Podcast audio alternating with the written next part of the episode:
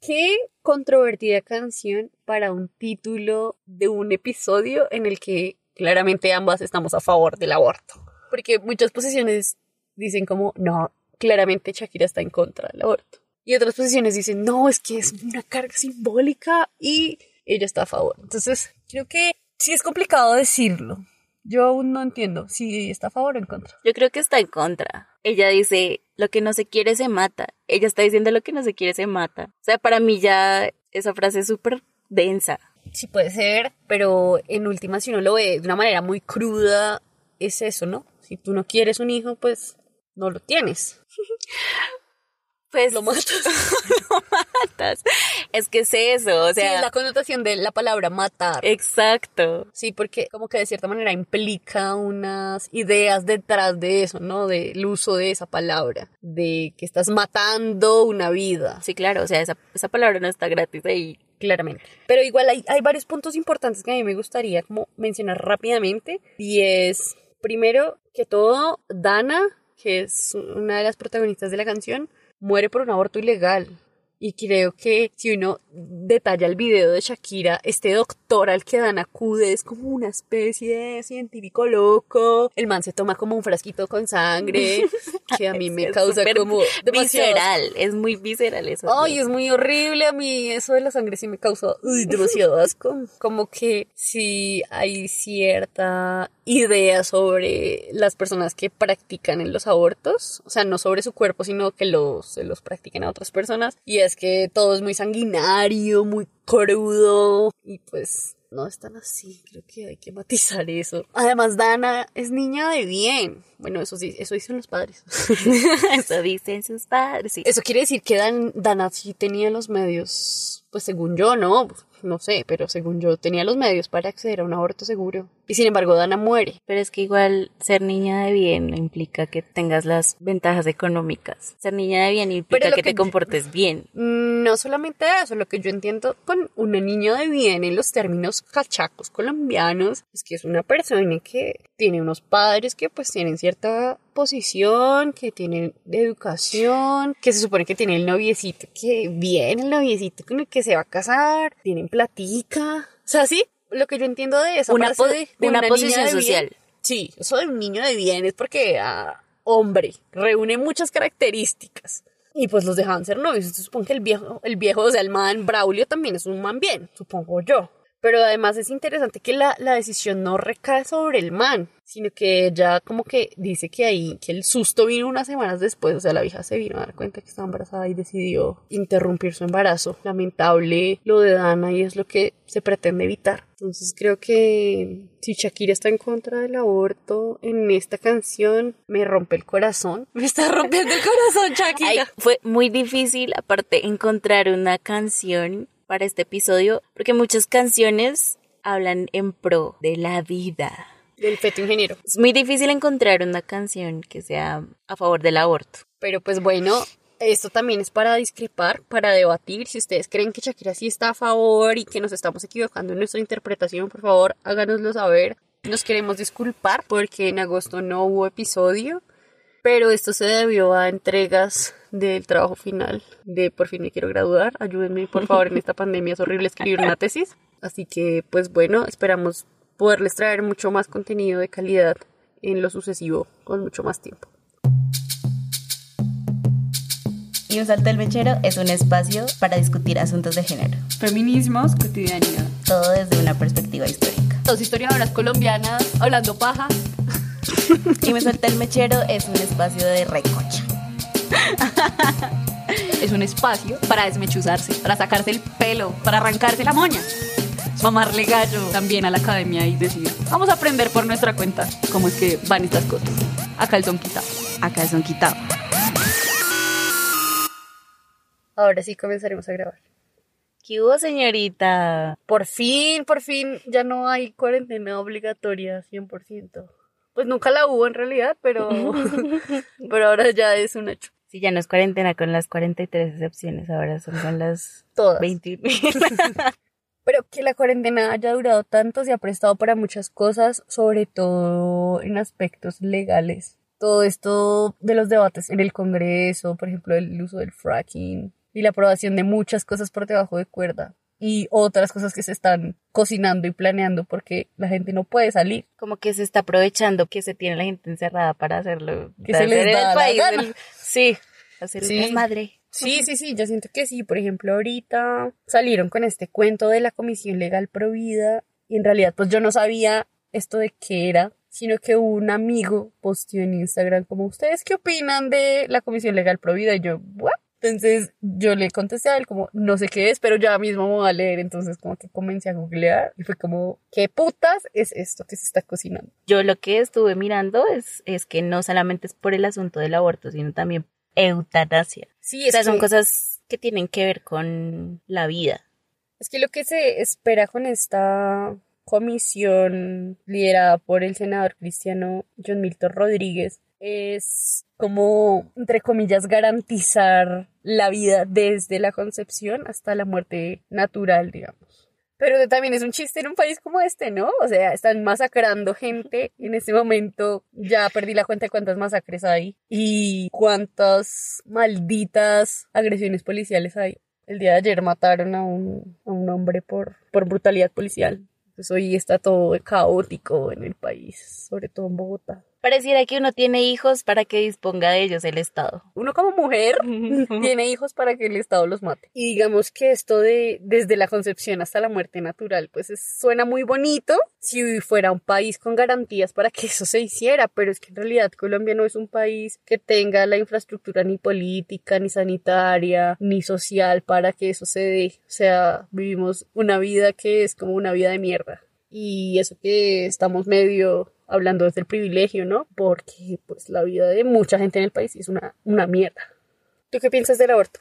Hubo cierta ocasión en la que a nuestro colegio llegó un sujeto haciendo como una suerte de conferencia y el man nos, nos hizo como un ejercicio en el que nos planteó un panorama súper desolador. Bueno, ¿ustedes qué harían si no tuvieran pues los suficientes ingresos para mantener un siguiente hijo cuando ya tienen como tres y los tres están enfermos y yo no sé qué. O sea, el panorama más trágico posible para que una mujer tuviera la decisión de traer una vida al mundo o no. Y como que nos puso a levantar la mano. ¿Ustedes, ustedes abortarían o no abortarían? ¿Y qué edad tenías? Yo no me acuerdo, 14 o 15 años. Yo no me acuerdo si yo levanté la mano o no.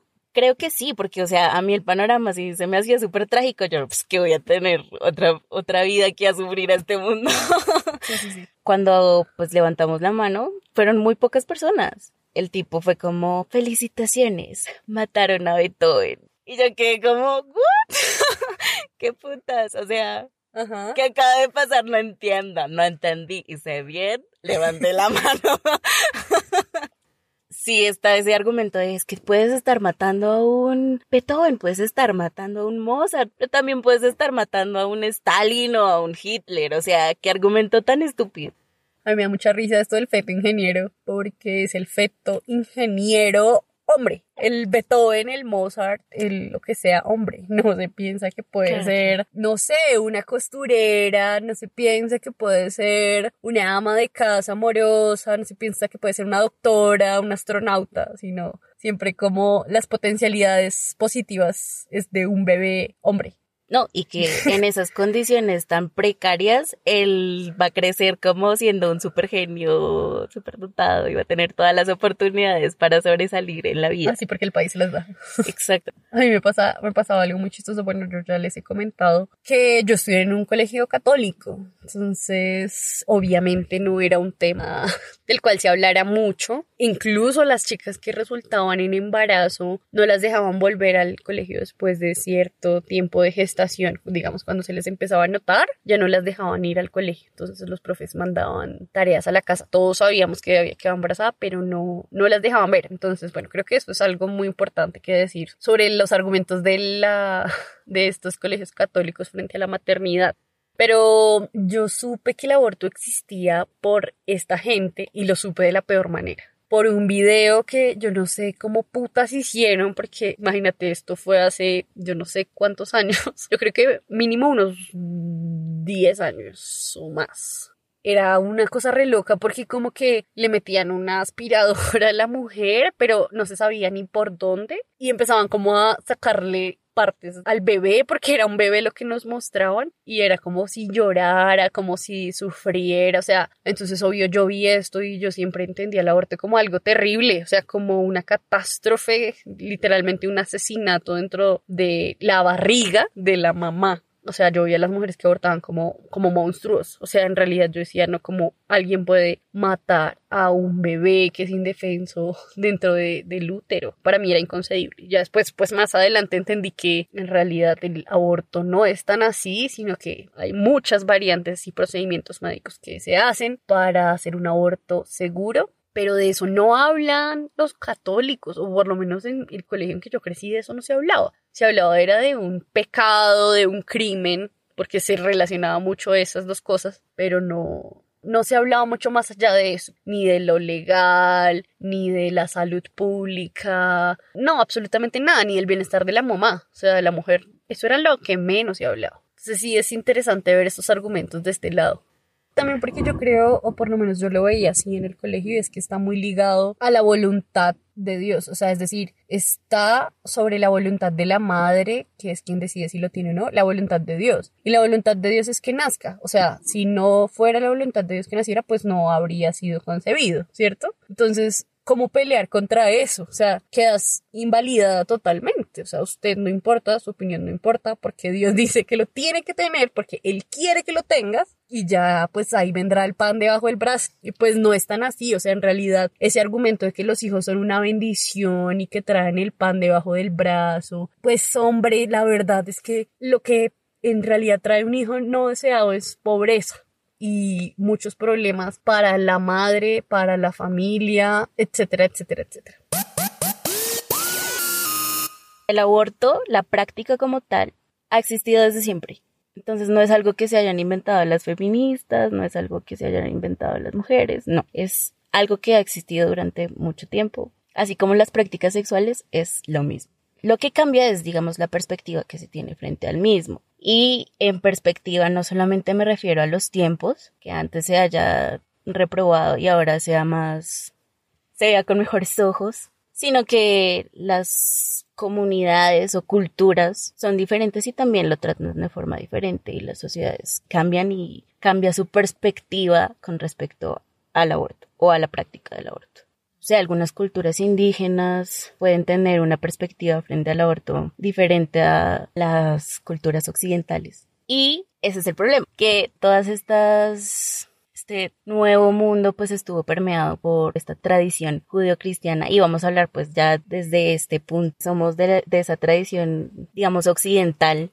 Esas creencias de que Dios concede el don de la vida y solo Él puede quitarlo pues vienen de ahí de ese cristianismo. Creo que también hay que ver aún antes del cristianismo la perspectiva sobre todo de la, la represión del aborto que comienza pues en Roma cuando aparecen como ciertos métodos para abortar y la punibilidad o no del aborto, pues ha tenido en la historia de la humanidad diversos criterios que van desde la plena libertad al ser el vientre de la madre, pues una prolongación del cuerpo de ella, hasta las concepciones cristianas que irrumpen con una nueva valoración de la vida y dan como una calificación de homicidio al aborto provocado. Lo entiende como un asesinato, la muerte de un inocente.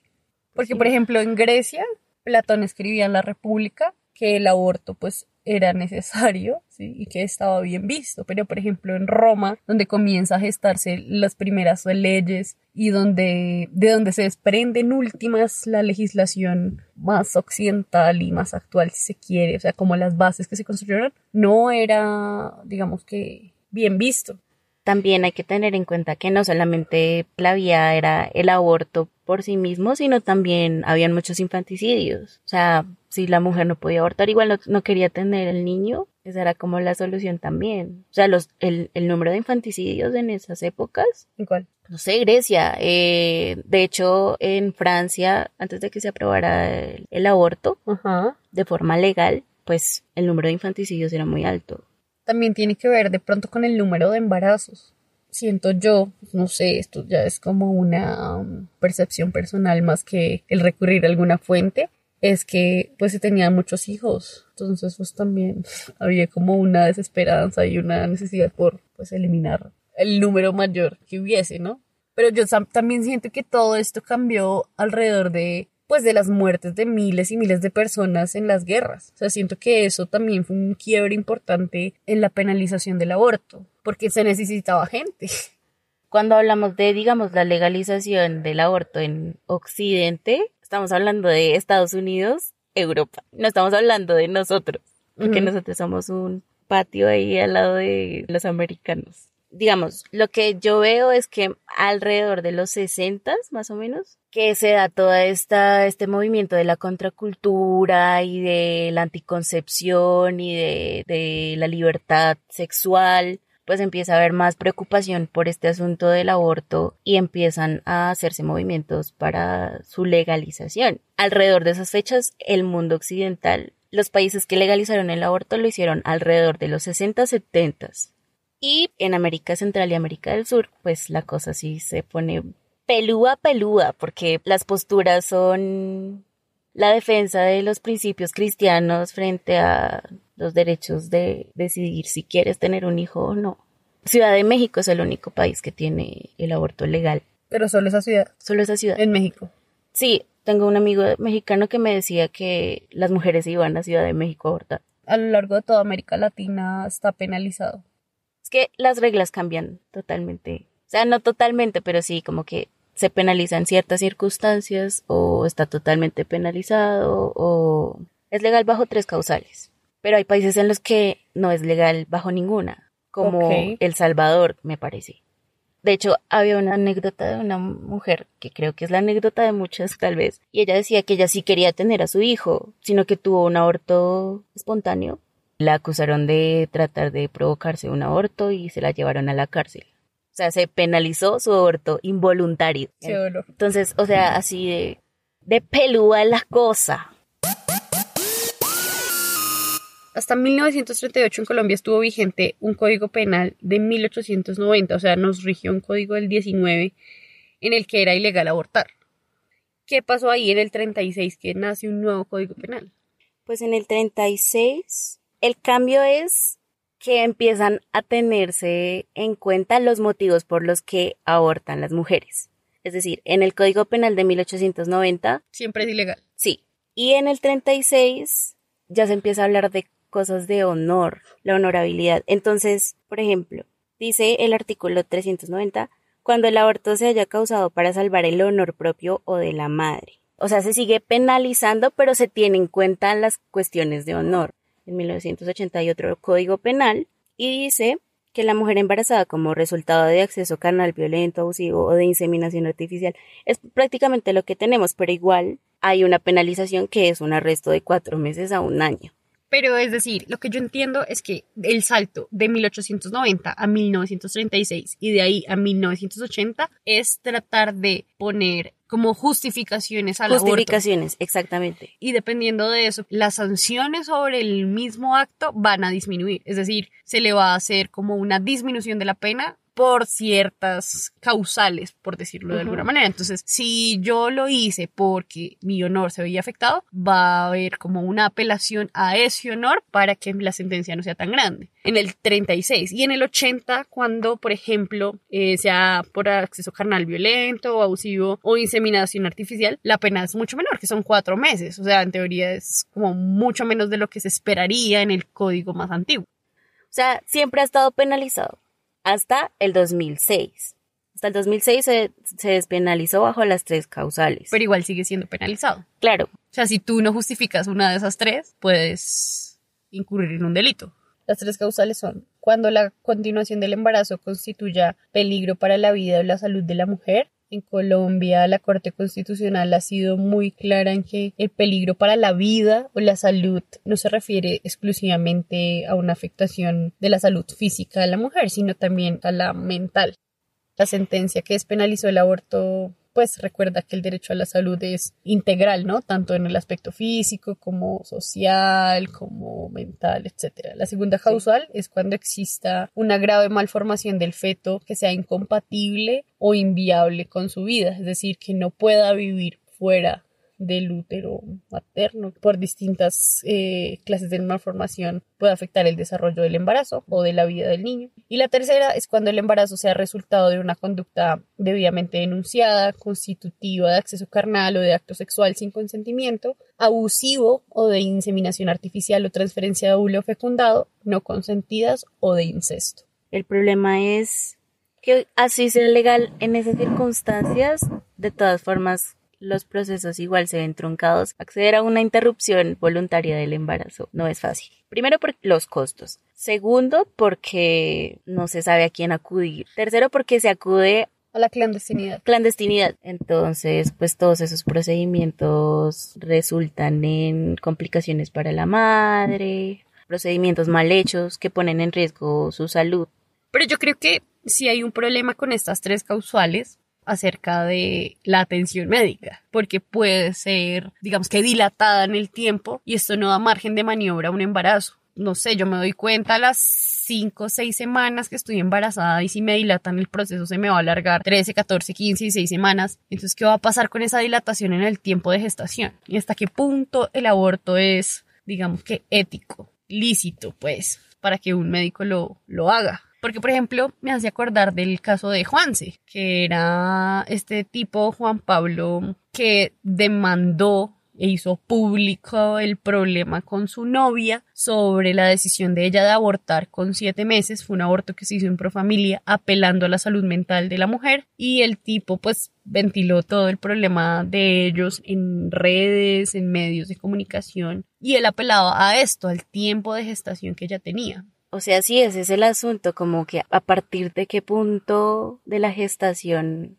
o qué etapa de la gestación, no sé si hablar de una vida, eso es prácticamente lo que se pone como un debate y es en qué punto está la concepción de la vida. Si es a los tres meses, si es a los seis, si es ya cuando nació, y eso es súper complicado la nena, yo creo que en ese proceso de dilatación de todo es muy denso, porque ella, o sea, uno puede querer interrumpir su embarazo detectándolo tempranamente, pero digamos una EPS te va a dilatar el proceso. Todas estas cuestiones legales son súper hartas aquí en este país de mierda.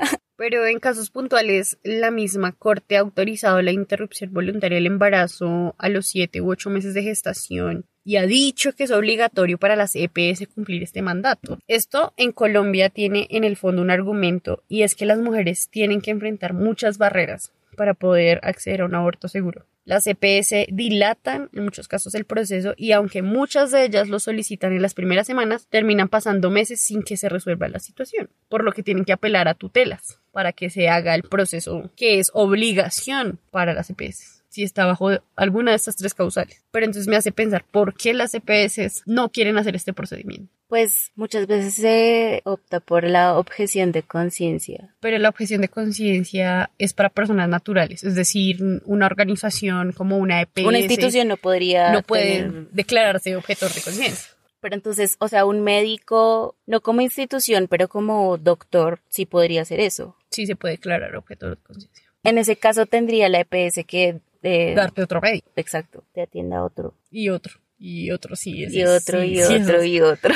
Y así, bajo esos argumentos, se pasan la pelota también, porque yo creo que hay como un argumento en medio de todo, como de, de la moralidad y de los principios. Y siempre, o sea, de fondo está el patriarcado oprimiendo a la mujer. O sea, de fondo ese es el debate, porque, o sea, yo siento que sí hay como unos principios que comparten de que la mujer no puede tomar decisión sobre su cuerpo. Y si se embarazó, pues tenga, tiene que tener el, hijo, porque por ejemplo yo hablando con muchas personas para este podcast, pues yo les preguntaba, oye, ¿tú qué piensas del aborto? Muchos me decían como, pues sí, el aborto se tiene que hacer cuando la mujer es violada o cuando pues tiene problemas de incapacidad mental o cuando mm, hay un riesgo para, la... para la vida o tiene malformaciones el, el feto. De lo contrario, no, porque quien la mandó a culiar. O sea, ese es como el argumento más grande que yo escuché, como pues entonces cuídese. Pero los métodos anticonceptivos fallan y fallan mucho. O sea, ningún método anticonceptivo es 100% seguro. Y otra cosa es que los métodos anticonceptivos hormonales, ¡pum! Para las mujeres, malditos, o sea. Sí, exacto, todo recae sobre el cuerpo femenino. Exacto. Es decir, tanto la responsabilidad del cuidado anticonceptivo como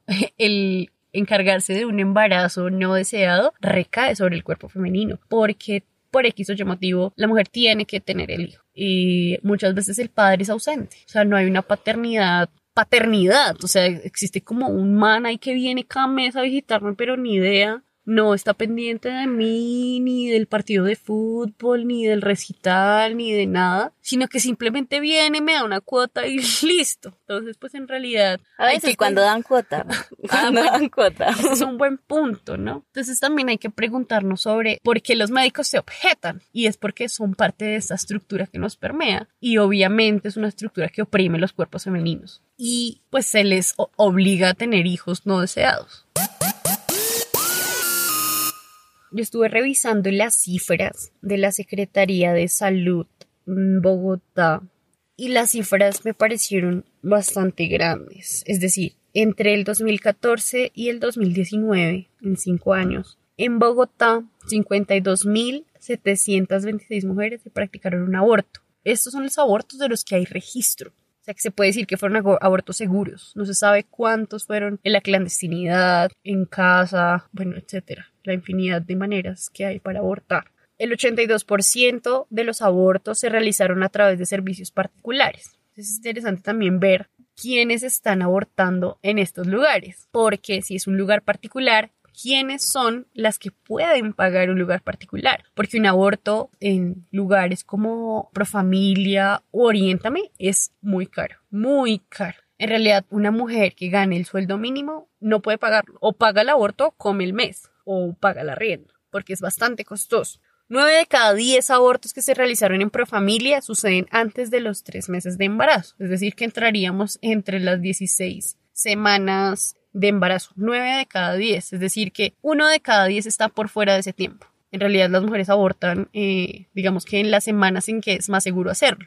Y el estudio más reciente sobre aborto en Colombia muestra que en el país se realizan alrededor de 400.000 abortos cada año. Eso es una cifra bastante grande. Aunque vuelvo y repito, estas son cifras de las que hay registro, son cifras que están bajo las causales que hemos hablado, que están, digamos que entre las estadísticas de las EPS, del Ministerio de Salud, etcétera, que no cuentan los abortos clandestinos, que es en últimas, a lo que voy con esto es que cuando no se legisla sobre, digamos, la despenalización del aborto, se legisla para la clandestinidad. La clandestinidad para mí es sinónimo de muerte, de muerte de mujeres que tienen una vida. Para estas personas que se denominan a sí mismos pro vida, y que apelan por la penalización del aborto, pues hay que pensarse también esto. Las personas no van a dejar de abortar porque sea ilegal, más bien están apelando a la clandestinidad, que es igual a, sepsis, que es igual a hemorragias, a sangrados, a alegrados, a coletajes que son caros para el sistema de salud y que arriesgan muchas vidas de mujeres que tienen precisamente eso, tienen vidas. Entonces creo que hay que hablar un poco más de, los pros y los contras del aborto, que es de lo que muchas veces no se habla. O sea, los pro vidas se enfocan en ciertas posturas y de ahí no salen y los que estamos a favor del aborto también a veces como que tampoco dialogamos con lo que dicen los pro vida. Creo que hay que entrar en un diálogo y examinar, bueno, qué dice cada postura digamos, en términos materiales y en términos reales, no sé si llamarlos reales, pero como más aterrizados a las capacidades económicas, materiales de las familias y de las madres, me parece que los argumentos a favor, pues llevan las de ganar totalmente. Es decir, a ti la iglesia te puede decir, no, las dos vidas importan. El Estado te puede decir eso también, pero ellos no son los que van a correr los riesgos eh, económicos no van a mantener esa vida. Puede que hayan estados que sí, estados que incentivan los embarazos, porque, no sé, su, su demografía es muy baja. Lugares como Canadá, que necesitan gente. Rusia. O Rusia. Entonces, pues sí, digamos que tú puedes contar con esas condiciones materiales de mantener otra vida porque el Estado te apoya en ese, en ese asunto. Pero digamos, los nacimientos, sobre todo en un país como el nuestro, o en América Latina en general, o en cualquier parte del mundo, no sé, la iglesia no te va a decir, vea, tenga el chino, yo le pago por todo. Yo le pago por la manutención, yo le pago por los gastos en salud, en todos los costos que implica tener una vida. Entonces, ¿qué hacemos ahí? O sea, ¿su merced me va a mantener el chino? mi punto es que cuando uno se da cuenta de las cuestiones materiales, económicas que implica una vida, pues los argumentos a favor del aborto llevan las de ganar. Digamos, nosotras lo podemos ver así, pero yo aquí voy a entrar un poquito como de abogado del diablo a decir, es chistoso porque son los pro vida, ¿no? Soy abogado del diablo. Que una persona no tiene el derecho a quitarle la vida a otra. Además que es un ser inocente. ¿Cómo entrar a rebatir ese argumento? Yo creo que esa parte ya es muy filosófica en el sentido de en qué momento un alma entra al cuerpo, ya se considera una persona, inocencia pues ya implica que hay una Conciencia. Exacto. Entonces, para las personas no creyentes es muy jodido tratar de debatir con alguien que tiene sus principios basados en... Pero incluso hay personas que no son creyentes que no están a favor del aborto, porque más allá de que Dios le haya dado la vida o no a ese feto, es la vida humana. O sea, es una vida humana en potencia. ¿Por qué quitarla? O sea, ¿por qué apagarla? Es potencialmente una vida humana. Pero la mujer ya es una vida humana. Claro, pero entonces lo que conversábamos tú y yo hace un rato, o sea, ¿cómo podemos salvar a una potencial vida humana a costa de una vida humana que ya está consolidada? O sea, una vida humana que ya es una vida humana. No sé, en nivel de, ¿de qué? ¿De derechos? Lo que pasa es que los derechos son como sumatorios, ¿sí? Es decir, entre tú más vas creciendo, vas adquiriendo más derechos. Por ejemplo, tú cuando eres un niño no puedes votar, pero cuando adquieres cierta madurez, pues ya puedes votar, ya puedes tener una vida sexual y reproductiva. Como que entre más edad tienes y más conciencia tienes, eh, adquieres ciertos derechos.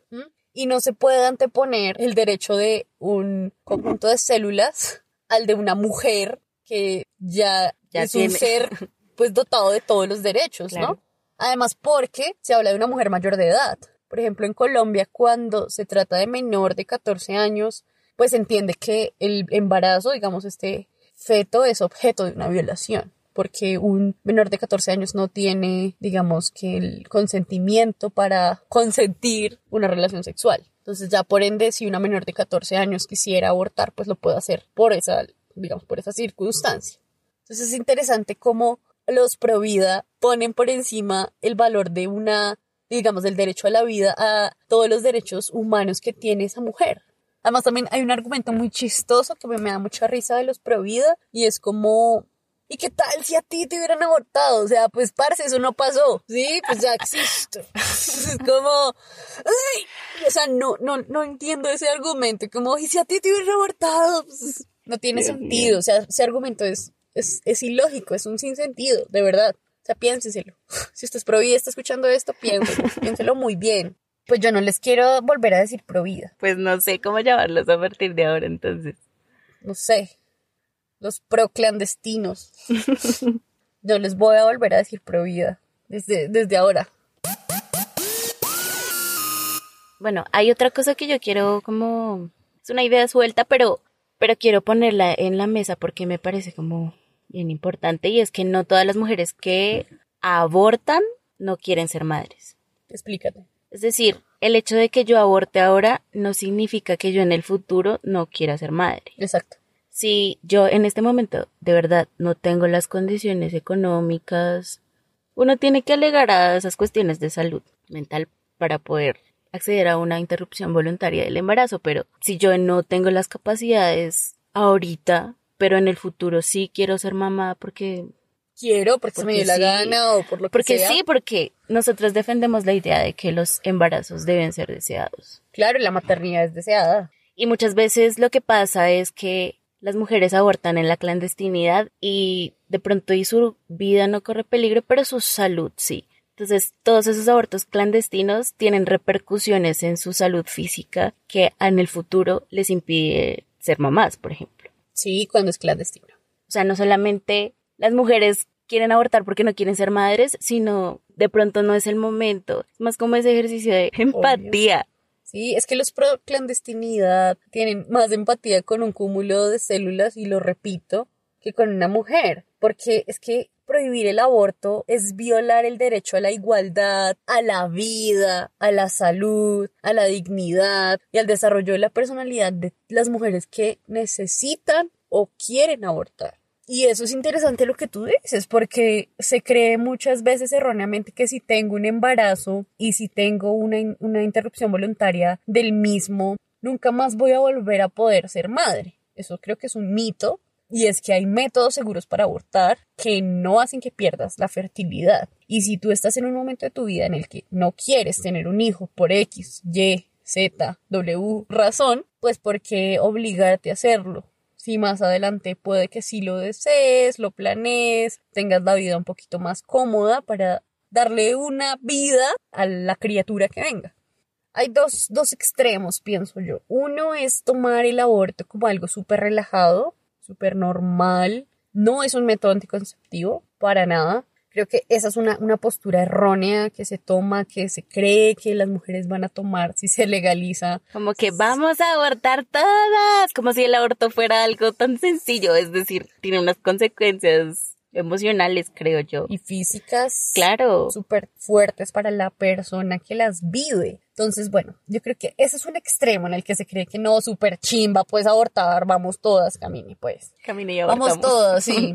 No, pues obviamente eso no es así. Sí tiene secuelas físicas, tiene secuelas emocionales. Hay muchas mujeres, digamos, yo he visto muchos videos, sobre todo de mamás que le hacen cartas a sus hijos o como que, ay, si no te hubiera abortado, pues obviamente eso son secuelas emocionales bastante fuertes y psicológicas que pueden existir. Es un riesgo que se toma. Pero también existe el riesgo de que la mujer realice su proyecto de vida que sea una mujer íntegra, también existe ese riesgo y también se tiene que asumir. Y por otro lado, está la idea catastrófica, pues, de que el aborto es lo peor, que es una cosa sangrienta, sanguinaria, que la mujer es un monstruo, la peor de la vida. Pues no, tampoco. No es ni para tomárselo de juego, ni es para, pues, satanizarlo, ¿sí? Son dos extremos que yo creo que no nos llevan a nada. Yo creo que habría que pensarnos en que es un procedimiento delicado, que requiere cuidado, pero que no es el fin del mundo y que lo más importante es que si es seguro va a salvar la vida a la mujer. Creo que es lo que está en juego. En realidad el debate sobre la interrupción voluntaria del embarazo es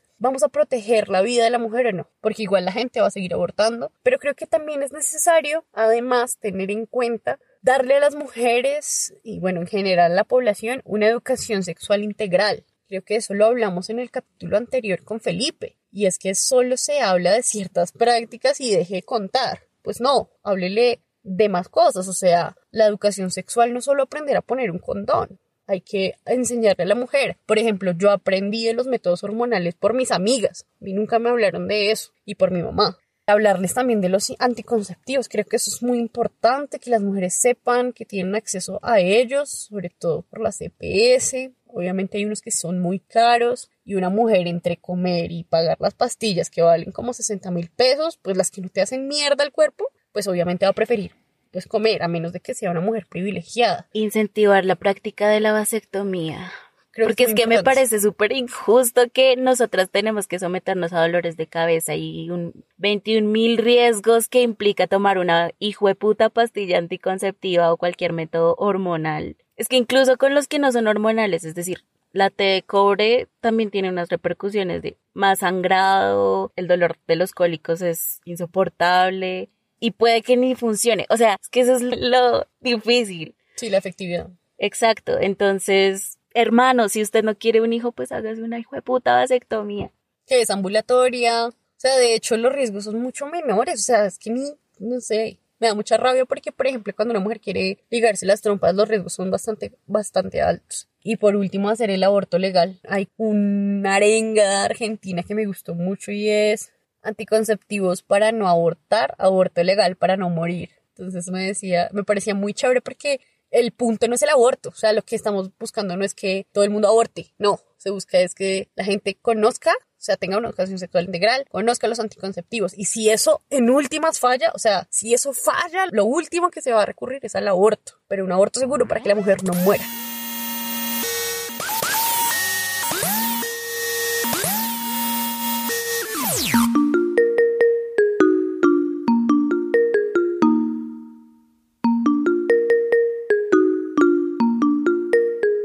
Para el desmechuzo del episodio de hoy, pensé seriamente en traer un caso específico de alguna mujer que hubiera interrumpido su embarazo en condiciones adversas. Sería pan comido, pues ya sabemos que la mayoría de los abortos se dan contra la corriente y con muchas trabas en el camino. Sin embargo, luego de enterarme de este acontecimiento tan sorprendente, no pude simplemente ignorarlo no solo por lo que significó, sino como una especie de homenaje a las diversas luchas que han librado tantas mujeres en el ayer y en el ahora. Hacia la década de los 70, las mujeres del mundo occidental se levantaban para exigir derechos laborales, sexuales y reproductivos. Era de esperarse que el aborto se pusiera en primera plana, pues no se trataba de una práctica inventada por el movimiento feminista, sino de un problema de larga duración que aquejaba a las mujeres y que ponía en riesgo sus vidas. Las marchas y las pancartas inundaron las calles con consignas que defendían el derecho al aborto. Eran tiempos difíciles y adversos. Las mujeres se dieron cuenta de que la maternidad no lo era todo en sus vidas y decidieron hacer frente a los estatutos de la sociedad que les decían lo contrario. Con los métodos anticonceptivos lograron decidir sobre sus cuerpos, contemplar los tiempos convenientes y aspirar a una maternidad deseada. No todas, claro. Acceder a los métodos anticonceptivos no era tarea fácil y la Iglesia, gran enemiga de las mujeres y aliada del patriarcado, profesaba su moral sobre los cuerpos de todas aquellas que se perfilaban como madres de la soñada familia tradicional. El 5 de abril de 1971, la revista, me disculpo por mi francés, Le Nouvel Observateur, en Francia, publicó en sus páginas el siguiente manifiesto.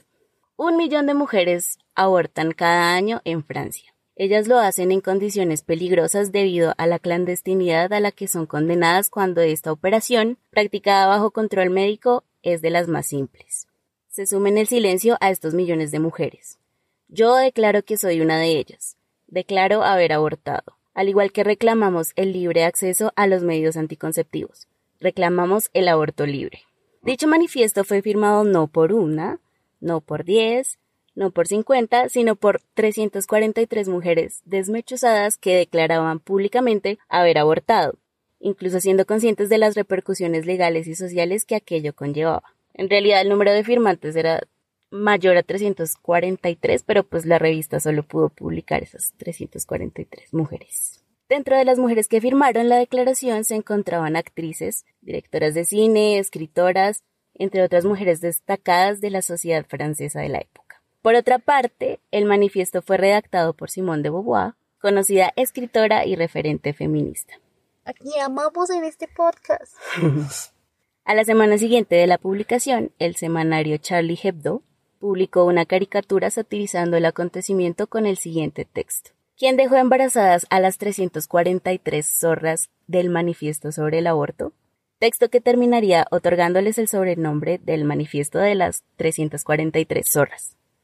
La caricatura, que buscó satirizar al entonces ministro de Estado encargado de la Defensa Nacional, Michel Debré, fue una muestra del machismo y la misoginia imperantes y ridiculizó no solo a Debré, sino a tantas mujeres que exigían sus derechos. En 1974, la ministra de Salud, Simone Veil, presentó un proyecto de ley ante el Parlamento sobre la interrupción voluntaria del embarazo que despenalizaba el aborto. Uno de los detractores frente al proyecto de ley fue el anteriormente mencionado Michel Debré, quien calificó el proyecto como un monstruoso error histórico. No obstante, la ley Bail fue aprobada y la interrupción voluntaria del embarazo sería despenalizada en Francia a partir de 1975. Según la Wikipedia, la muestra de desobediencia civil sería evocada posteriormente en manifiestos como el de las 143 rebeldes en 2006, firmada por miembros del Partido Socialista que se oponían a la candidatura de Segolini Royal del mismo partido y en 2008 el manifiesto a favor del derecho al parto a domicilio acompañado por una comadrona. Me encanta el su papel social, porque a veces, y creo que fue lo que hablamos más en este episodio, es de ese tema legal, como de las implicaciones legales que tiene, pero siento que también es importante ver que las mujeres que abortan tienen un estigma social bastante grande y es lo que también se debe combatir incluso desde, desde los extractos más bajitos de la sociedad como nosotras, por ejemplo, que somos chiquitas, empezar a hablarlo con la gente y a decir, hombre, pues no es una bruja, no es un monstruo por abortar. ¿Por qué darle esa connotación social mala a la mujer que aborta? Sino pues como desmitificarlo. Creo que eso es importante. A mí lo que me dejó pensando también es como las circunstancias en las que estas mujeres abortaban. Es decir, no eran cualquier persona las que firmaron ese manifiesto, o sea, directoras, escritoras, digamos que mujeres con ciertos privilegios podían acceder al aborto por otros medios. Antes de que se legalizara el aborto en Francia, se iban a otros países. Es como lo que pasa en Ciudad de México. No todas pueden viajar a Ciudad de México a abortar, pero para hacerlo legalmente, pues muchas lo hacen. Muchas viajan a esta Ciudad de México para abortar por la vía legal, para que no tengan repercusiones, digamos, penales al respecto. Y eso era lo que hacían estas mujeres, tal vez en esa mm, época, no sé. Sí, en su esfera. En su esfera privilegiada, exactamente. Sí, claro. Eso me hace pensar en, en, nuestra canción, porque la que aborta es, es Dana, que es una niña de bien, y que a pesar de ser una niña de bien, que para mí es una niña de bien, es que pues está en un estrato socioeconómico pues bien, igual muere por un aborto clandestino. Entonces es interesante que aún las mujeres con privilegios también, también pueden morir. Y también las que se declaran pro clandestinidad también pueden morir. Y esta lucha por conseguir este derecho es también para ellas. Y toda la información que hay también es para ellas porque pues también tienen el derecho a hacerlo.